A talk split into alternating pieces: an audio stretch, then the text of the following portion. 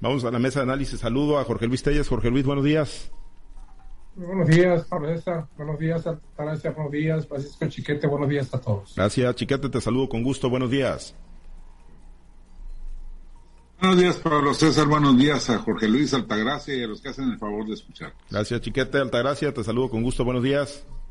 Buenos días, Pablo. Buenos días, Jorge Luis Francisco. Buenos días a toda nuestra amable audiencia. Gracias. Pues vamos a uno de los temas. Ayer la coalición va por México, pues dice que sí, sí le entra al debate este en materia electoral, pero no acompaña al presidente en varios de los aspectos que contempla su iniciativa de reforma electoral, entre ellos, obviamente, pues la selección de los consejeros a través del famoso voto popular.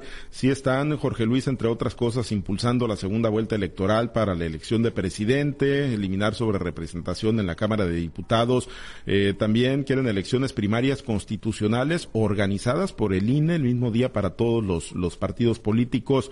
Eh, quieren además la nulidad electoral si participa, si se acredita la participación de la delincuencia organizada y quieren regular las conferencias mañaneras del presidente López Obrador, entre algunos otros aspectos, ¿no? Que están contemplando y lo decíamos cuando pues se dio a conocer la iniciativa del presidente, si ameritaba un debate eh, a fondo, Jorge Luis, si, si había condiciones para que se diera ese debate entre los dos bloques políticos o, si de plano, pues cada quien va a fijar sus posturas en el entendido de que pues no va a pasar la del presidente y seguramente pues tampoco va a pasar la de la oposición, Jorge Luis.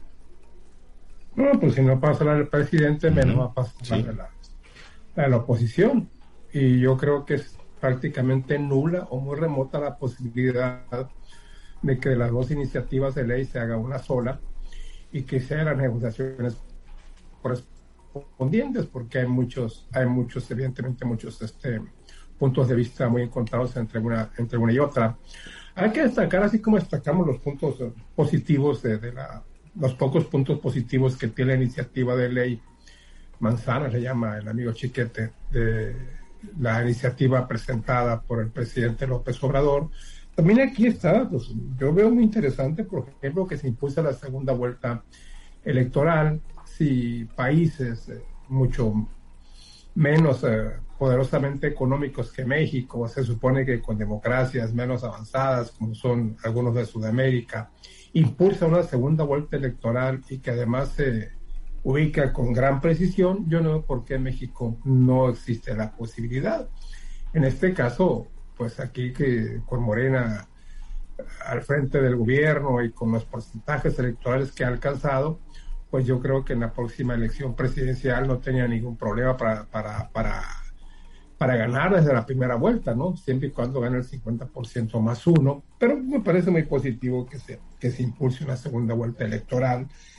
De ese modo, que si viera sobre representación que hay en la Cámara de de diputados y el transfigurismo. Aquí lo veo mucho más complicado. ¿Por qué? Porque va, a ser bien difícil eliminar la sobrerepresentación, sobre todo si nos vamos a los porcentajes. ¿Por qué? Porque hay muchos distritos que se ganan, por decirte algo, con una diferencia mínima y otros que se ganan con un margen muy amplio. Entonces, a la hora de que te vas a los porcentajes, pues te encuentras de que no corresponde. Los porcentajes finales globales no corresponden al número de, de diputados que tiene ese partido. Y me refiero propiamente a los distritos electorales uninominales en los que hay mucha disparidad en los resultados. Aquí me parece muy difícil a menos que se aplicara, que se aplicara la propuesta del presidente en el sentido de que todos los diputados sean electos por un principio de representación proporcional, sistema en el cual cada partido tendrá exactamente el número de votos en, en la Cámara, el que le corresponde al porcentaje de votos obtenidos en las urnas electorales. Eso me parece lo más, eh, lo más equitativo que hay, pero, pero no es fácil tampoco llegar a acuerdos. ¿Por qué? Porque hay una sobrerepresentación en el Congreso, hay una cláusula de gobernabilidad que tendría que eliminarse y hacerse una serie de ajustes. Me parece lo más complicado de todo lo que se ha hablado, eh, aplicar esta cláusula, eliminar la sobrerepresentación. ¿Cómo? No es, no es tampoco con una sola lista como se tenga que eliminar.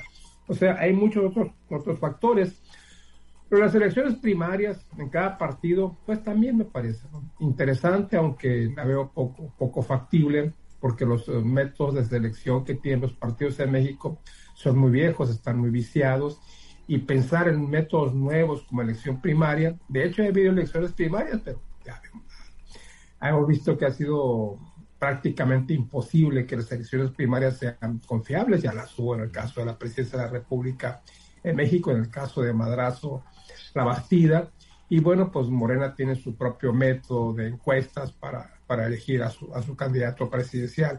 Lo veo muy difícil, en general, en general me parece muy, muy, muy este poco probable que de estas dos iniciativas se haga, se haga una sola y que sea la que persista a final de cuentas con todo y las negociaciones correspondientes. Es que cuando se trata de procesos electorales, los partidos, de, los puntos de vista, los partidos y los sectores políticos sobre extremadamente radicales. ¿Por qué? Porque siempre habrá afectación de intereses y siempre habrá quien se beneficie de, estos, de este articulado. Vamos a ver, pero te digo, yo creo que esto tampoco va a caminar y, este, estas cosas van a estar muy atoradas, al menos por los próximos meses aquí en el país. Mm. Ni una posibilidad, chiquete, de que nos puedan dar por ahí una sorpresa los, los dos bloques. No, no, absolutamente ninguna. Mira, el presidente hoy en la mañana, por ejemplo, estaba hablando de la, de la iniciativa de, ley electoral, de reforma electoral, y terminó reclamando otra vez el hecho de que los, los partidos opositores hubiesen votado en contra de la ley eléctrica, de la ley Bartlett. Y decía, imagínense, votaron en contra del pueblo, en contra de los intereses del pueblo, haciendo la analogía entre esta ley electoral, diciéndole a la gente, el que vota en contra de esta ley electoral está votando en contra del pueblo. ¿Y cómo se los ofrece? Bueno, pues porque el pueblo es el que va a votar por los consejero del INE, por ejemplo. Y entonces, el presidente está ya armando todo el cuadro para tener un reclamo más vigente conforme pasan las semanas. Entonces, se trata no de que le aprueben esta reforma electoral, sino de tener que reclamarle a los partidos y que decirle a la gente, esto que era el beneficio tuyo no lo aprobaron.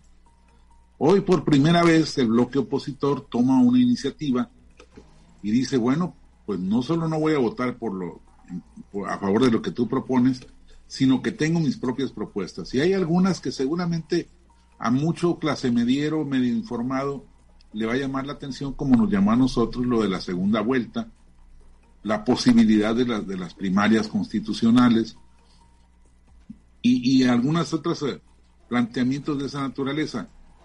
Y eso pues ahora ya van a tener los opositores para decirle al presidente, a ver, presidente, déjele al pueblo que vote por esto, que vote por un presidente de más del 50%, que vote por los candidatos de sus partidos. Entonces, pues ya habrá dos, dos cosas que, que, que discutir. El debate va, debiera ser un debate rico, aportante, en el que la sociedad se va informando poco a poco de las alternativas. Pero no va a ser así. Va a ser un debate en que yo digo y tú no quieres oír y lo mismo de la otra parte. Así que, pues habrá quizá un avance político para la, para la oposición al dejar de ser espectadora de lo que plantea el presidente y tener su, propio, su propia propuesta, pero no creo que esto vaya a ser lo que en otros países en que la, la parte gubernamental ofrece, propone y luego acepta cambios para sacar por lo menos una parte de su propuesta. Aquí no.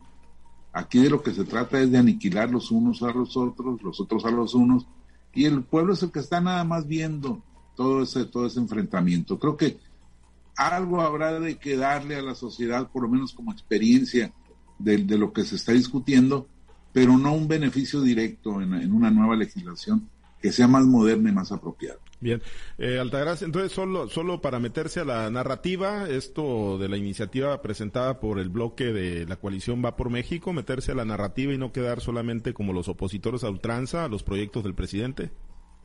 Antes de dar mi opinión, quiero felicitar a Francisco por esa nueva descripción que le dio a la clase media. Una clase media, medio, ¿cómo se medio informada? Ya no es la clase media aspiracionista fifí.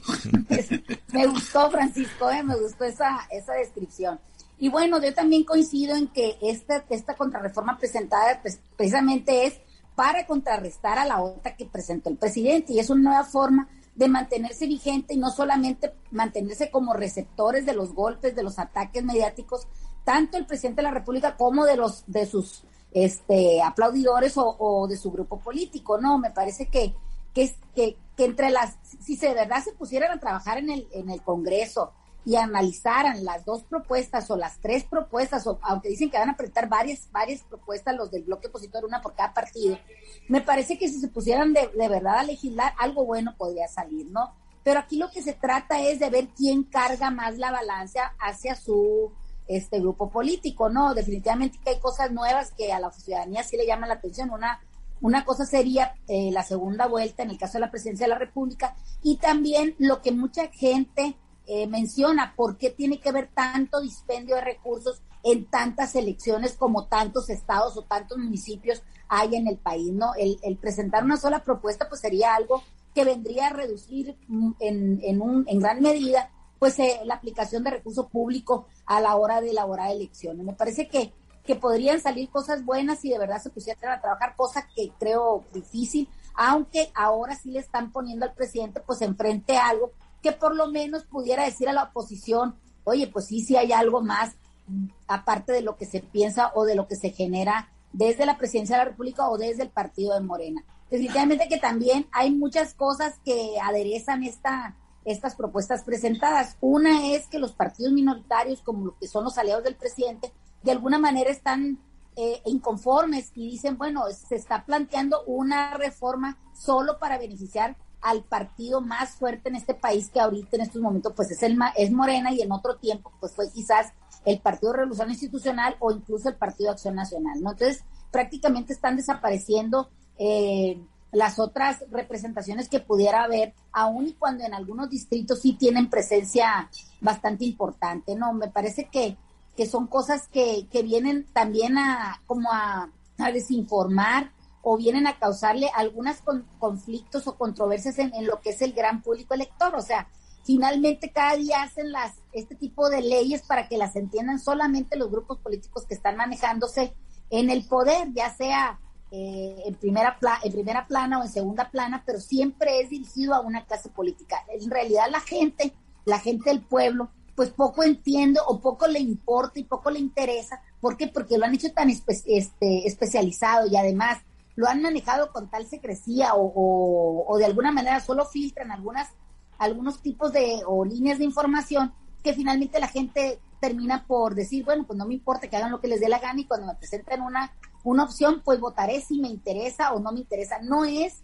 para verdaderamente que la gente se sienta identificada con los representantes que, intentan poner en esas listas o que intentan poner en algunos este, candidaturas, sino que solamente se están repartiendo eh, ese, ese tipo de posiciones en los que son los beneficiarios del poder siempre, beneficiarios del poder político y beneficiarios del poder económico en el caso de cuando ya llegan a ocupar un puesto en, la, en, la, en, el gran organigrama de gobierno. Me parece que son situaciones que no le abonan al pueblo, le abonan a los grupos que están finalmente en el, en el ring político. Pero la ciudadanía, díganme qué gana con todo esto que están proponiendo, cuándo le han participado a la gente realmente, cuál es su opinión, o como dice Francisco, este, hay gente que está medianamente informada y que a lo mejor pudiera tener algunas aportaciones importantes a este tipo de reformas. No, no veo yo que hayan eh, tenido alguna consulta con universidades, con organismos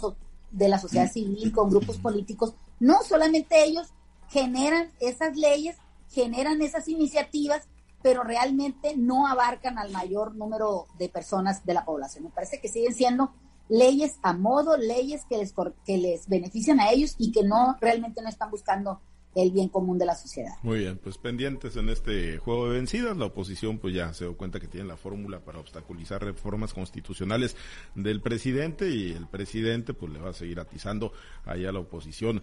Bueno, eh, Jorge Luis, hoy, es el día de la libertad de prensa, hoy es el día internacional, Jorge Luis, y, ayer en la conferencia semanera, no sé si tuvieron la oportunidad de seguir por lo menos e, esa parte, ¿no? Donde el gobernador Rocha eh, dio a conocer, dio datos sobre los homicidios, presumiendo un una baja en la incidencia delictiva que dice pues que también tendría que estarse dando a conocer y que los medios pues no recogen de manera fidedigna o por ahí ponen datos de más, ponen datos inexactos y como que no le gustó al gobernador Rocha, incluso se le preguntó si pues ya era la inauguración de una sección como la del quién es quién en las mentiras de las que realiza el presidente López Obrador eh, en la conferencia mañanera. Eh, no sé cómo lo, lo, percibiste, si tuviste la oportunidad de checar esa parte, Jorge Luis, incómodo al, al, gobernador, no sé, intolerante ante pues el ejercicio periodístico. ¿Cómo, lo notaste al mandatario sinaloense, Jorge Luis? Pues yo lo vi enojado, ¿eh? Molesto, como tú dices, por esta situación. Creo que un reportaje que lo publicado en el debate, donde hablan de un determinado número de, homicidios en, en Sinaloa cifras con las que Rocha, pues evidentemente no estuvo de acuerdo, inclusive le aclaró ahí, precisó pues que esas cifras se habían corregido, pero que de cualquier modo pues ya se había dado golpe dado, ni Dios lo quita, le habían dado el golpe. Y sí lo vi poco tolerante, ¿no? Poco tolerante a estas expresiones críticas de la prensa. Y vi a los reporteros muy cuestionadores también en cuanto al desempeño de, gobierno de Rocha, especialmente en el área de, de seguridad eh, esto va contra lo contra la impresión que tenemos todos de Rocha, ¿no? De ser una persona pues eh, conciliadora, concertadora, que, sabe manejar las situaciones. Pues ayer fue lo contrario, y es que el tema de, seguridad es muy sensible para, para, los gobiernos.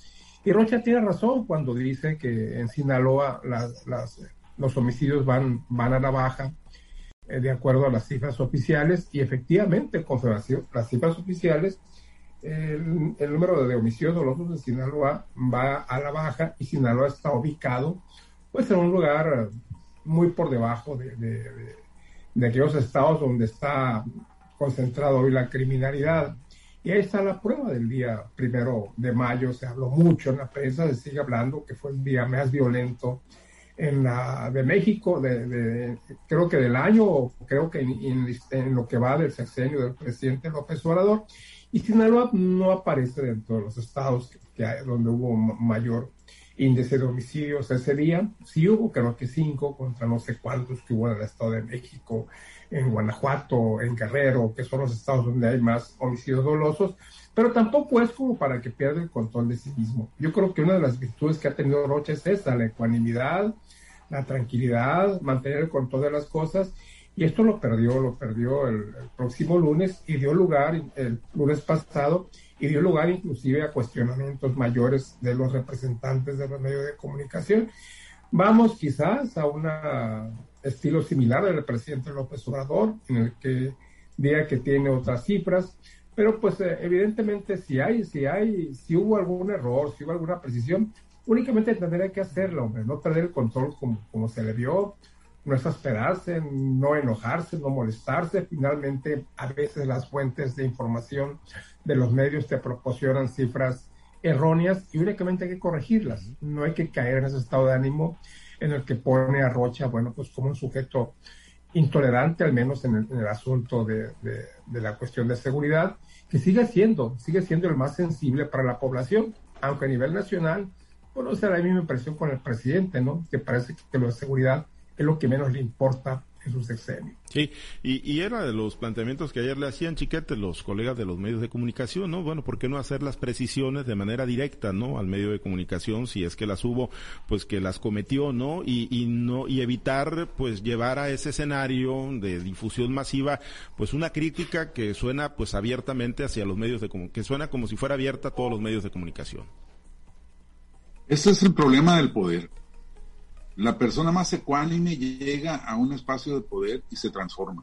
Es el caso de Rocha. Rocha, como señala Telles, ha sido siempre un conciliador, un hombre que ha visto con calma, con tranquilidad cada uno de los escenarios que se le pone enfrente. Pero bueno, cuando ya están en el poder y sienten que están haciendo un trabajo que es la octava maravilla del mundo, no toleran el menor cuestionamiento.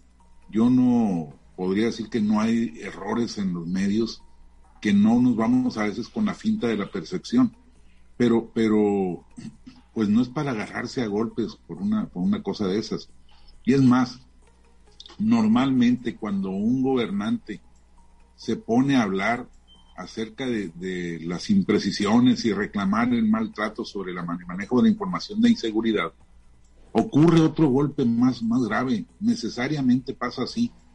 Eh, ayer, por ejemplo, se divulgaron las escenas de una patrulla de la Guardia, de Guardia Nacional que fue interceptada por camionetas de, delincuentes quienes les quitaron las armas, les quitaron el equipo y los dejaron ahí, este, pues como a cualquier ciudadano común y corriente, indefenso. Son cosas que están pasando, la inseguridad es algo vivo, actuante. Y ahora, ¿cuál era el principal reclamo que había cuando eran oposición? El de inseguridad, asegurar que había colusión con, las corporaciones policíacas, que había corrupción, que, que, había cifras ocultas, que la realidad era muy, muy distinta de la que nos estaba planteando el gobierno en turno. Bueno, pues ahora les toca hacer el gobierno en turno y les toca enfrentar esos cuestionamientos. A lo mejor algunos son inexactos o son injustos, pero son los cuestionamientos que ellos mismos estuvieron impulsando durante todo el tiempo, porque finalmente para eso es la oposición, para estar haciendo contraste, para generar una, una conciencia crítica en la sociedad. Pero bueno, pues llegar al poder y, creer que, todo es la única, que la única visión que existe es la del gobernante, pues es un error muy frecuente y es en lo que caen todos los gobernadores. Bien, Altagracia, con tu comentario nos, nos despedimos en este tema. Pues mira, sí vi yo al gobernador bastante molesto al día de ayer y caigo en el dicho que decimos los agricultores, no es lo mismo ser borracho que ser cantinero. Entonces ahora que el, gobernador está del otro lado, pues tiene que pues que generar, que generar acciones para que, para que su gobierno se sienta, se note y sea percibido de esa manera por parte de la sociedad. El que se confronte con un medio de comunicación, pues lo único que nos, nos, nos traslada es a un, a un tema de irracionalidad, o sea, el, de irritabilidad por parte del gobernador, o sea, pierde todo lo que él ha construido durante mucho tiempo, ese perfil de, de, persona conciliadora, de persona tranquila, de persona que busca siempre el diálogo a una persona que se está defendiendo, porque se estaba defendiendo a diestra y siniestra de los cuestionamientos que se le hacía. Incluso llegó a decir que no, que no era necesario que los medios de comunicación enviaran propuestas por escrito o solicitudes de información por escrito y le preguntan los reporteros que por qué y no sabe exactamente decirlo por qué, pero es, es obvio, o sea, en el momento en que de que un medio de comunicación o un ciudadano hace una petición formal de información, eso va quedando en las estadísticas y se va manifestando sobre qué es la percepción que tiene la gente, pero queda documentado. No es lo mismo que tú vayas y preguntes de boca en boca a que hagas una solicitud formal donde ya la autoridad o en este caso la dependencia tenga la obligación de contestarte en los mismos términos y que eso, esa información sea utilizada como un, una, una prueba, un medio fehaciente de información y que pueda ser presentado a la ciudadanía. Me parece que ahí es donde radica la diferencia y de lo que no quiere el gobernador que, que se solicite por ahí. O sea, me parece que hubo otros cuestionamientos que también pusieron, eh, eh, eh, le pusieron sabor a la, a la conferencia de manera y fue el, el, enfrentamiento, la confrontación que hay con el alcalde de Culiacán en el tema ahorita muy sensible del ataque que hubo eh, a mano armada en uno de los bares de aquí de Culiacán, donde se dice que, que no contaba con permiso, pero que tenía la complacencia de las autoridades estatales para que siguiera funcionando ahí. Creo que fue, fueron reiterativos los medios de comunicación para, que se explicara y por parte de, en este caso, el secretario general de gobierno, pues lo hizo de alguna manera somera, pero no da, no da, siempre como excusándose y no da la información que deberían de darse, cómo es posible que un bar esté trabajando sin tener las las medidas regulatorias necesarias. No me parece que hay otras situaciones que, que, le llamaron mucho la atención y que incluso el presidente dijo, bueno, pues que lo conteste fulano metal y creo que le llegó como, como agua caída del cielo cuando uno de los reporteros preguntaba por el tema de las carreteras, por el tema de, de, de los servicios públicos, y creo que por ahí el gobernador sí descansaba, pero cuando se tocaba el tema de la seguridad fue algo muy sensible para el gobernador y realmente cada vez que le tocan ese tema, ya no, no, es solamente en la, en la semanera el día de ayer, sino ya tenemos varias semaneras donde el gobernador de alguna manera se sale sus casillas, que me parece a mí que va tendiendo esto a que la mañanera o la semanera se convierta en quinceañera o en, mesera, pero, pero creo que la exposición del gobernador cada semana ante los medios de comunicación y ante los problemas que tiene la ciudadanía sí está sufriendo un desgaste y sobre todo pues es una una situación que se le sale un poco de las manos al gobernador. Pues viene, viene o venía haciendo un buen ejercicio, creo que, que están las condiciones para que lo siga haciendo, ¿no? Si se retoma ahí la, la ecuanimidad. Bueno, nos despedimos, Altagracia, excelente día. Pues una felicitación para todo mi pueblo, para Caimanero, que hoy se festeja el Día de la Santa Cruz y es el santo patrono de esa pequeña comunidad de Sinaloa. Pues muchas felicidades a Caimanero, muchas felicidades a Boca del Río, también por allá en Guasave, el poblado 3 de mayo, y a todos los que hoy están festejando en el Día de la Santa Cruz. Chiquete, muchas gracias, excelente día. Buen día y una felicitación al químico Benítez, nuestro alcalde. A ver, ¿por qué? Encontró una nueva beta para promover a Mazatlán. Dice que el hecho de que se detengan a grandes delincuentes en Mazatlán nos promociona turísticamente. una nueva teoría, una nueva teoría de la promoción turística. No, pues sí. Para que vean que hay, siempre hay algo positivo. Siempre, ¿no? Si por ingenio no paramos, ¿no? Debería ser presidente de la República, el químico Benítez. No, por favor, no, no, no, Con todos los calcetines, que hay que pues, regalarle unos pues, para que agarre a todos los para que agarre a todos los delincuentes y, y ahí promocione a México en el mundo también. Bueno, gracias, Jorge Luis. Pero hizo un narcotour como los que había en Mochis también. Pues sí, sí, sí, sí, ahí por los recuerdos. Aquí se capturó a Chapuzmán, aquí se capturó a Fulano, aquí se capturó a Sutano, aquí vivía Mengar. Sí. seguramente, seguramente por ahí viene, porque efectivamente aquí también hay narcotour de donde, donde mataron a Ramón Arellano, donde tuvieron la primera vez al Chapo y cosas de esas. Oye, ¿qué vamos a presumir ahora de, de los de los narcolugares? No, no podemos decir nada aquí, Culiacán, vale más ya no tener que tocar ese tema. Bueno, vamos pues, gracias compañeros, gracias a los operadores.